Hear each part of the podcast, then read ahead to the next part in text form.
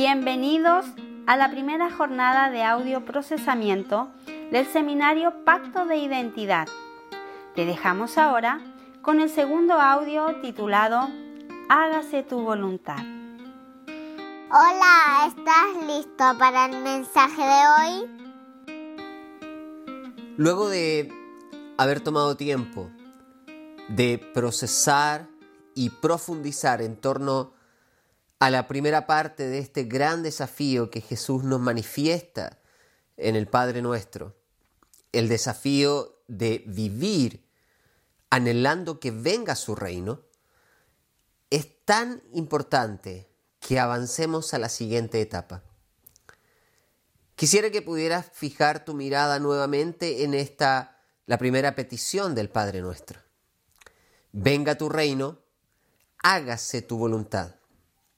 Si tú te das cuenta, la primera parte, el venga tu reino, es una petición, es un anhelo, pero es un anhelo pasivo. ¿A qué me refiero? No es algo que nosotros debemos hacer, es algo que nosotros deseamos. Nuestro compromiso con el reino de los cielos es desearlo más que nuestras propias ideas. Y esto provocará que su reino venga. Esto provocará que su reino se establezca. Entonces la primera parte de esta petición es más pasiva que activa, ¿sí? Tiene que ver con permanecer esperando, deseando y anhelando sus pensamientos por sobre los tuyos, sus ideas por sobre las tuyas. Y Él es quien revela, Él es quien se manifiesta. Si lo miras desde esta perspectiva, te vas a dar cuenta que nuestro vínculo con el reino de los cielos no gira en torno a nuestras preguntas, gira en torno a su revelación. Porque nuestras preguntas exigen respuestas y no siempre las tenemos. Si tú puedes observar en tu vida uno de los grandes conflictos que tienes a la hora de relacionarte con Dios, es que no tienes todas las respuestas que quisieras tener respecto de las cosas que suceden en tu vida. ¿Sí? Eso te puede demostrar que Dios no está queriendo respondernos a nuestras preguntas siempre. Nuestro vínculo con el reino de los cielos gira en torno a la revelación de Dios hacia nosotros. ¿Sí? Él no siempre responderá a tus preguntas, pero Él siempre está intencionado a revelar lo que tú necesitas. Nuestras preguntas y nuestra búsqueda de respuestas generalmente gira en torno a la realidad emocional que estamos enfrentando.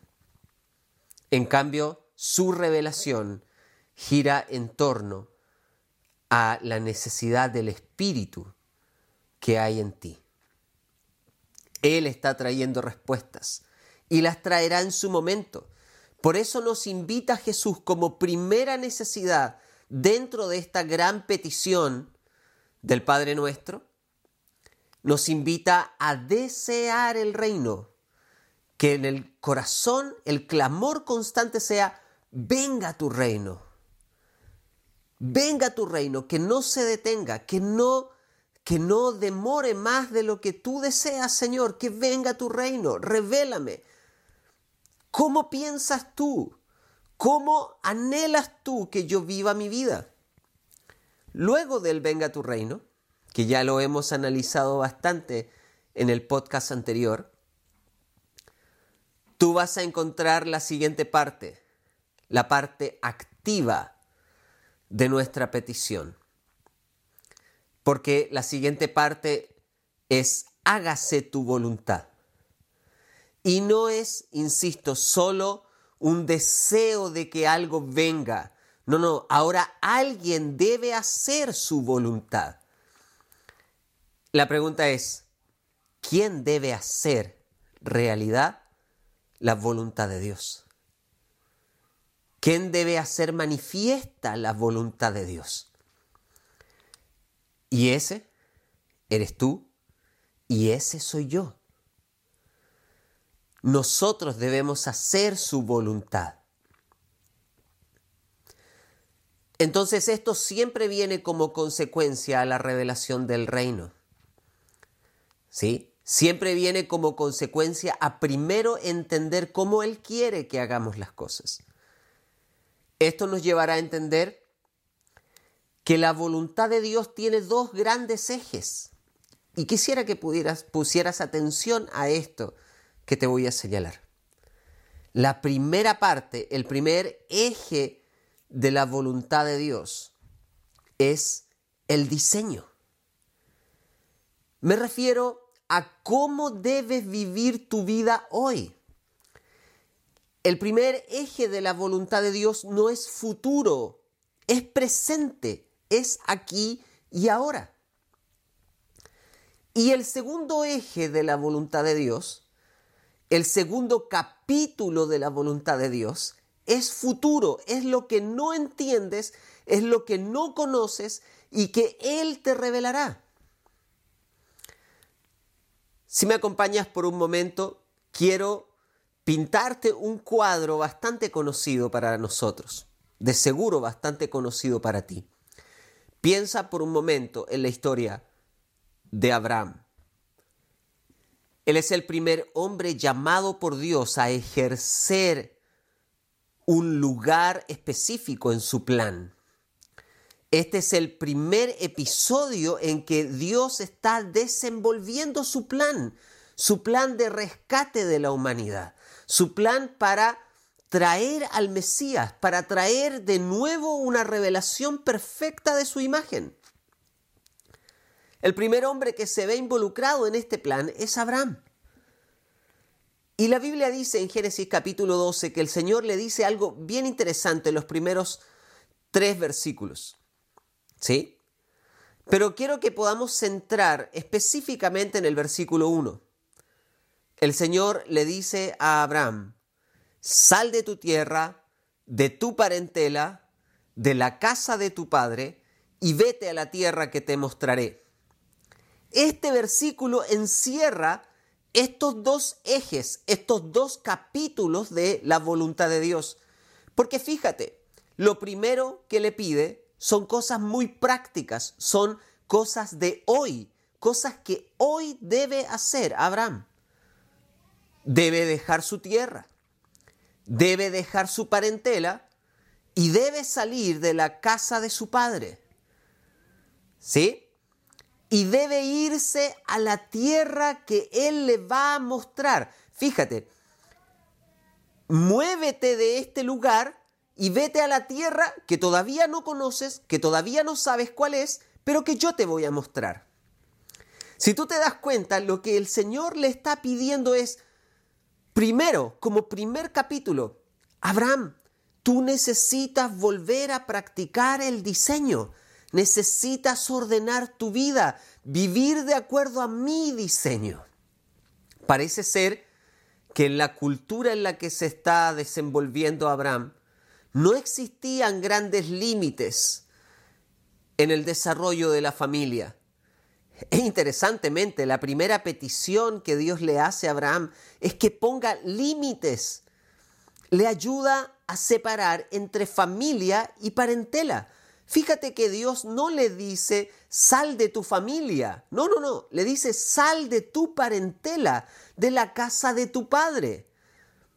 ¿Con quién debía salir entonces? Con su verdadera familia. Con su núcleo cercano. Debía salir él y Sarai. Solo los dos. Dios quería tomarlos y apartarlos de toda influencia para comenzar a mostrarles su plan. Si tú te das cuenta, la primera intención de Dios contigo, con Abraham y con cualquiera al cual llama, es desconectarte de cualquier influencia que te va a llevar a no vivir su voluntad. Amados, algunos episodios de nuestra vida no están marcados por su voluntad y no se trata solo de rebeldía. a veces se trata de aquello que has decidido obedecer. Vamos a ver más adelante en este seminario algo que ahora quiero compartirte una pequeña pincelada. Nosotros hemos sido creados por el Señor bajo un pacto de obediencia. ¿Qué significa esto? El ser humano siempre está obedeciendo. No hay un solo ser humano sobre la faz de la tierra que sea desobediente. Todos están obedeciendo. El problema es a qué le estás obedeciendo. ¿Sí? Y esto te lo revela el Nuevo Testamento también. Los hombres nacidos de Dios, los hijos de Dios, obedecen a la ley del Espíritu. Y los hijos del mundo, los hijos de Satanás, los hijos de maldad, obedecen a las leyes de la carne. Ambos están obedeciendo, pero obedecen a señores diferentes. En, en otra ocasión Jesús en el Evangelio manifiesta lo siguiente, nadie puede servir a dos señores, porque a uno servirá y al otro aborrecerá, y así viceversa. Y Jesús está hablando, está poniendo dos señores frente a la mirada de todos los auditores, y está poniendo de un lado al Padre y de otro lado está poniendo a Mamón, al Dios dinero. Y dice, no puedes amar a estos dos señores, porque si amas al dinero, si le obedeces al dinero, dejarás de obedecerle al Padre. Y si le obedeces a Dios Padre, dejarás entonces, debes dejar de obedecerle al dinero. Si tú te das cuenta, Jesús está haciendo un paralelo entre quienes obedecen a Dios y quienes obedecen a los principios caídos del mundo. Por lo tanto, lo primero que Él quiere hacer al traer su reino es enseñarte a obedecer sus principios, a practicar la obediencia aquí y ahora. Qué interesante es recordar y darnos cuenta que la mayoría de nosotros cuando piensa en la voluntad de Dios, piensa en algo futuro. Dime si no es cierto. Cuando hablamos de la voluntad de Dios, hablamos de lo que Él en el futuro quiere hacer con nosotros. No te imaginas cuántos jóvenes, cuántas, cuántos hombres, cuántas mujeres he escuchado alguna vez diciendo, que anhelan descubrir cuál es la voluntad de Dios para ellos. ¿A qué se están refiriendo? Al llamado, al ministerio, a la ocupación futura. Se están refiriendo a la tierra que te voy a mostrar, según lo que le dijo Dios a Abraham. Pero jamás podrás ver la tierra que Él te va a mostrar si primero no cumples con lo que hoy debes cumplir, si no empiezas a practicar las cosas básicas del diseño de Dios en tu vida. ¿Sí? A Abraham, ¿qué es lo que le exige Dios? Dios le exige, Abraham, debes ordenar tu casa, debes poner las cosas en orden. Tu corazón está demasiado influenciado por quienes no son parte de ti. La Biblia dice en Génesis capítulo 2 que cuando el hombre quiere unirse a la mujer, primero debe dejar a su padre y su madre. O sea, debe desconectarse de sus influencias previas. ¿Para qué? Para ser una sola carne. Si se desconecta de las influencias previas, ¿sí? de las influencias culturales y familiares, entonces estará en plena disposición de recibir la influencia de Dios. Y eso es lo que Dios está queriendo hacer con Abraham. La pregunta es, para tu vida, ¿cuáles son las decisiones de la voluntad de Dios en cuanto a cómo debes vivir ahora que no estás obedeciendo? Jóvenes que quieren descubrir cuál es su llamado en el futuro pero hoy día no están siendo buenos hijos. Jóvenes que quieren descubrir cuál debe ser su llamado en el futuro, pero hoy no están siendo responsables con sus decisiones prácticas. Si no solucionas las decisiones prácticas del diseño, jamás vas a poder descubrir las decisiones trascendentales del destino. Estos son los dos capítulos de su voluntad. El diseño, de acuerdo al que debes vivir hoy, y el destino al cual Él te quiere llevar, siempre va primero el desafío del diseño. Y es aquí donde sin duda tengo que desafiarte hoy. Mi pregunta es, ¿eres el hombre que debes ser? Si en el diseño de Dios Él te diseñó como hombre, la pregunta es, ¿Has entendido cómo debe vivir un hombre en el diseño de Dios? Si en su diseño Él te diseñó como mujer, ¿has entendido cómo debe vivir una mujer en su diseño? No pienses en cómo dice la sociedad hoy que debe ser una mujer. Porque lo que la sociedad dice hoy va a cambiar mañana. Mañana dirán otra cosa. Mañana lo que hoy estás practicando para la sociedad va a estar equivocado porque van a estar practicando otra cosa porque ahora hay otra verdad. Nosotros hemos decidido vivir de acuerdo a la verdad de Dios y la verdad de Dios no cambia, te trae seguridad. ¿Eres la mujer que Él diseñó?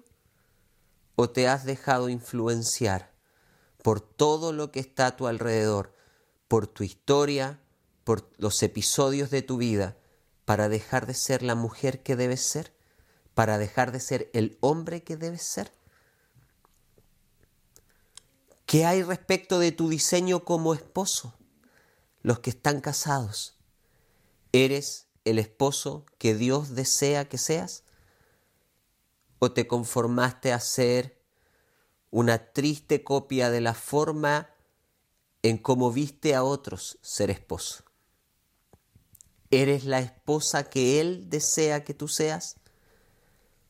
¿O te dejaste influenciar por lo que el mundo dice hoy que una esposa debe ser? Empieza a revisar cada uno de los detalles simples de su diseño. Cómo eres como hombre, cómo eres como mujer, cómo eres como hijo, cómo eres como hija, cómo eres como esposa, cómo eres como esposo, cómo eres como estudiante, cómo eres como trabajador. Cosas sencillas, básicas. Si no logramos practicar estos desafíos, muy difícilmente vamos a descubrir cuál es el destino. Si volvemos a la historia de Abraham, podrás ver un detalle muy, muy revelador.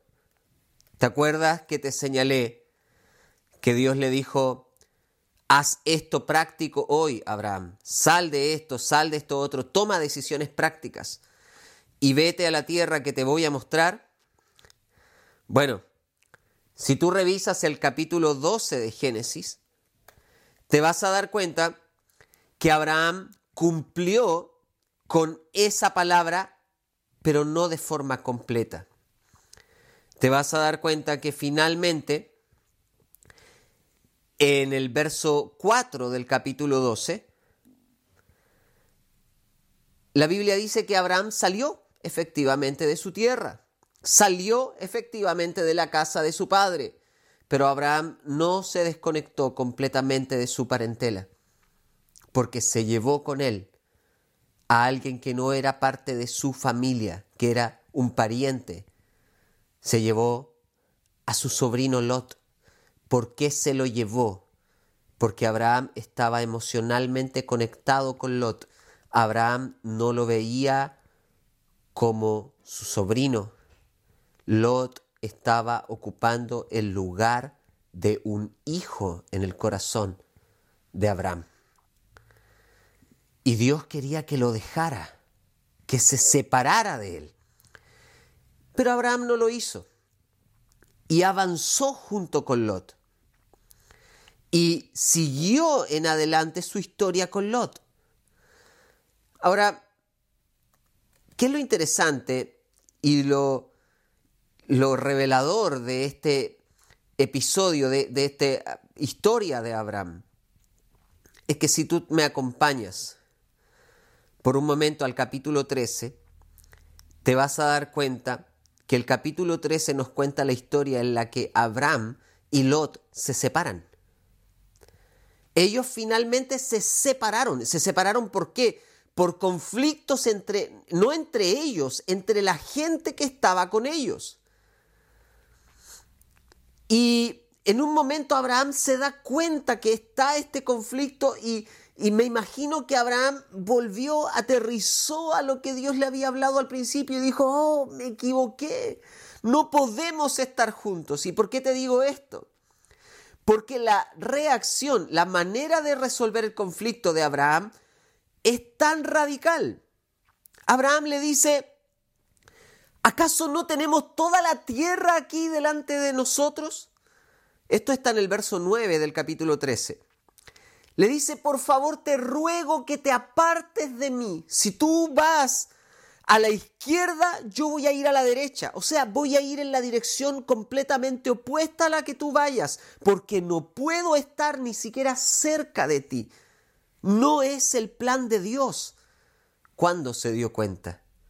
Cuando lo alcanzaron las consecuencias de no haber decidido a tiempo, cuando ya estaba en medio del conflicto. Y la Biblia te dice que Lot escogió y Abraham se fue en la otra dirección. ¿Sí? Ahora, fíjate lo que sucede en el verso 14 del capítulo 13 de Génesis. Ese versículo dice que Dios le dijo a Abraham, después de que Lot se separó de él, escúchame, después de que Abraham dejó a Lot, o sea, cuando terminó de cumplir lo que le había dicho Dios, cuando cumplió la última parte de esa orden, cuando empezó a entender que debía practicar completamente el diseño, en ese momento Dios le dice, ahora alza tus ojos y mira desde este lugar, ¿sí?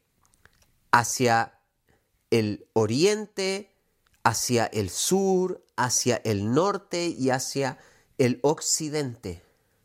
Mira en todas las direcciones, desde aquí donde estás. Y el verso 15 dice, porque toda la tierra que tú ves, se la daré a ti y a tu descendencia para siempre. Amados, ¿te acuerdas lo que le había prometido Dios a Abraham? Sal de tu tierra, de tu parentela, de la casa de tu padre y vete. Y yo te voy a mostrar la tierra. Bueno, amados, ¿cuándo se la mostró? Cuando Abraham terminó de cumplir con los desafíos de la voluntad presente de Dios. Quiero desafiarte en esto. De seguro miras tu vida cada uno de los detalles de tu vida y dices, esto nunca va a cambiar, yo nunca voy a poder ser el hombre que Dios quiere que yo sea, la mujer que Dios quiere que yo sea. Probablemente miras la vida de otros que desarrollan ministerio, que, que están involucrados a tiempo completo en el reino de los cielos y tú dices, oh, ojalá yo pudiera ser como tal persona, ojalá yo pudiera predicar como tal persona, ojalá yo pudiera hacer ese ministerio, pero aquí estoy, en mi trabajo, en mi casa, lleno de problemas. Voy a la iglesia, vuelvo a mi casa y la realidad sigue siendo la misma. Y claro, si lo miras desde esa perspectiva, probablemente tengas cierta razón. Pero miremoslo desde la perspectiva de Dios. Él hoy te está queriendo decir, hijo, tú sí puedes hacer mi voluntad. Hija, tú sí puedes disfrutar mi voluntad. Tú sí puedes transformar la conducta. en mi poder, en mi verdad, no hay una sola realidad de tu vida que no pueda ser cambiada. Y quiero decirte esto con completa seguridad, no hay un solo aspecto de tu corazón y de tu conducta que no, pueda ser transformado por Dios.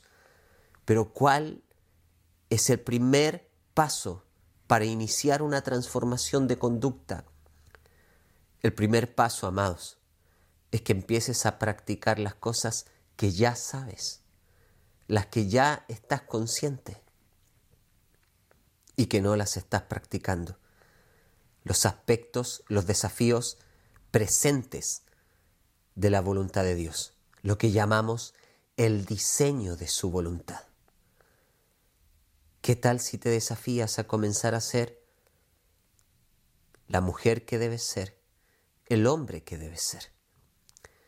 ¿Qué tal si te desafías a renunciar a tu orgullo, a someterte a su consejo y a empezar a obedecerle a Él. Algunos de ustedes como esposos le obedecen más a sus impulsos orgullosos que a la verdad de Dios. A veces se te hace tan difícil reconocer que has sido torpe en tu manera de conducir a tu familia que te has equivocado, que por no reconocer, por no doblar tu orgullo, por no, por no rendir tu corazón, estás viviendo una vida que no refleja su voluntad, solo por un corazón lleno de orgullo. Quebranta ese orgullo. Recuerda, la intención original del enemigo con su tentación es llevarte al orgullo de autodeterminarte, de decidir por ti mismo, de hacer las cosas por ti solo, de no buscar lo que Dios te quiere dar, lo que Él te quiere entregar, sino pensar en que tú puedes ser tu propio Dios. Renuncia a esa idea y comienza a practicar cosas sencillas, las cosas del diseño. Parte del diseño de Dios es que ames a tu esposo. Parte del diseño de Dios es que ames a tu esposa. Parte del diseño de Dios es que pidas perdón. Parte del diseño de Dios es que te arrepientas. Parte del diseño de Dios es que confieses tu pecado parte del diseño de Dios es que trate, trates a tus hijos con amor y no con violencia. Parte del diseño de Dios. Parte del diseño de Dios es que renuncies a tu orgullo y te sometas al consejo de Dios. La serpiente y el diablo siempre van a estar empujándote en la otra dirección. Jesús tenía hambre después de 40 días de ayuno y la serpiente le está diciendo, vamos, aliméntate por tu propia capacidad. Tienes mucha hambre, ¿por qué esperas en Dios? Dile a estas piedras que se conviertan en pan. Fíjate que la tentación lo está llevando a decidir solo el enemigo quiere que él en orgullo decida por sí mismo. Lo está llevando a autodeterminarse, a autosatisfacerse, a desconectarse del Padre. ¿Y cuál es la respuesta de Jesús? La respuesta de Jesús es un antídoto. Ese antídoto dice, yo no voy a vivir solo de lo que entra en mi boca. Mi principal alimento es lo que sale de la boca de mi Padre. Lo que Él me ha pedido, eso es lo que yo voy a hacer. Aunque tenga mucha hambre, si Él quiere que yo pase necesidad, ese será mi mejor alimento. La segunda tentación Satanás le muestra todos los reinos de la tierra y le dice, ¿para qué vas a adorar a tu padre? Mira cómo te tiene aquí pasando hambre. Si tú me adoras a mí, solo un instante, solo ríndete delante de mí, adórame a mí y yo te voy a dar todo esto. Si tú me adoras, ¿qué está queriendo provocar? Que Jesús nuevamente actúe en orgullo, que rechace el plan de su Padre y que abrace el plan del enemigo. En ese momento Jesús nuevamente utiliza el antídoto. ¿Y qué le dice? Solo a mi Padre adoraré. Al Señor tu Dios adorarás y solo a Él servirás. Jesús le dice, el único que merece ser adorado es el Padre. Yo no actúo solo, yo no busco mi propia gloria, yo busco la gloria de mi Padre. Si tú te das cuenta, Jesús una vez más quiebra el orgullo y se somete al Padre. La tercera tentación lo pone en el pináculo del templo, en la parte más alta del templo, y le dice, lánzate de aquí. Y comprobemos si realmente Él te ama. Dice la escritura de que Él va a mandar a sus ángeles para cuidarte. Y Jesús le dice, no, porque no tentarás al Señor tu Dios. No voy a hacer algo que tiente a mi Padre. ¿Sí? Si tú te das cuenta, todas las intenciones de la tentación es que te desconectes del Padre, que actúes por ti mismo, que no practiques el diseño. ¿Por qué? Porque si no practicas el diseño, jamás descubrirás el destino. Y Él quiere que el destino de Dios, la perfecta voluntad de Dios en tu vida, nunca se manifieste. Esa es la intención del enemigo. El antídoto de Jesús para todos nosotros, ¿cuál es? Sométete a Dios. Sométete a su verdad. Quiebra tu orgullo y empieza a vivir como Él quiere que tú vivas toma decisiones de acuerdo a su diseño. Deja de ser el hombre que acostumbra ser solo por orgullo. Deja de ser la mujer que acostumbra ser solo por orgullo. Y comienza a vivir tomando decisiones en su diseño. Amados, que en tu vida no solo venga tu reino, que en tu vida se haga su voluntad, pero no como tú quieras, no, que se haga su voluntad como en el cielo. Dios te bendiga. Para alcanzar a entender y comprobar su voluntad, primero debemos vivir de acuerdo a su diseño.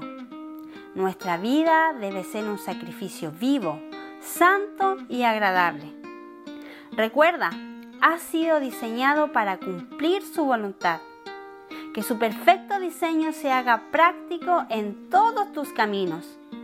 No es solo seguirle, el llamado es imitar a Jesús.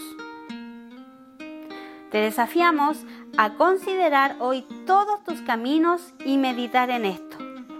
¿Estoy viviendo de acuerdo a su diseño? ¿Soy un imitador de Jesús? Toma unos minutos para responder a Dios en intimidad. Él te está esperando.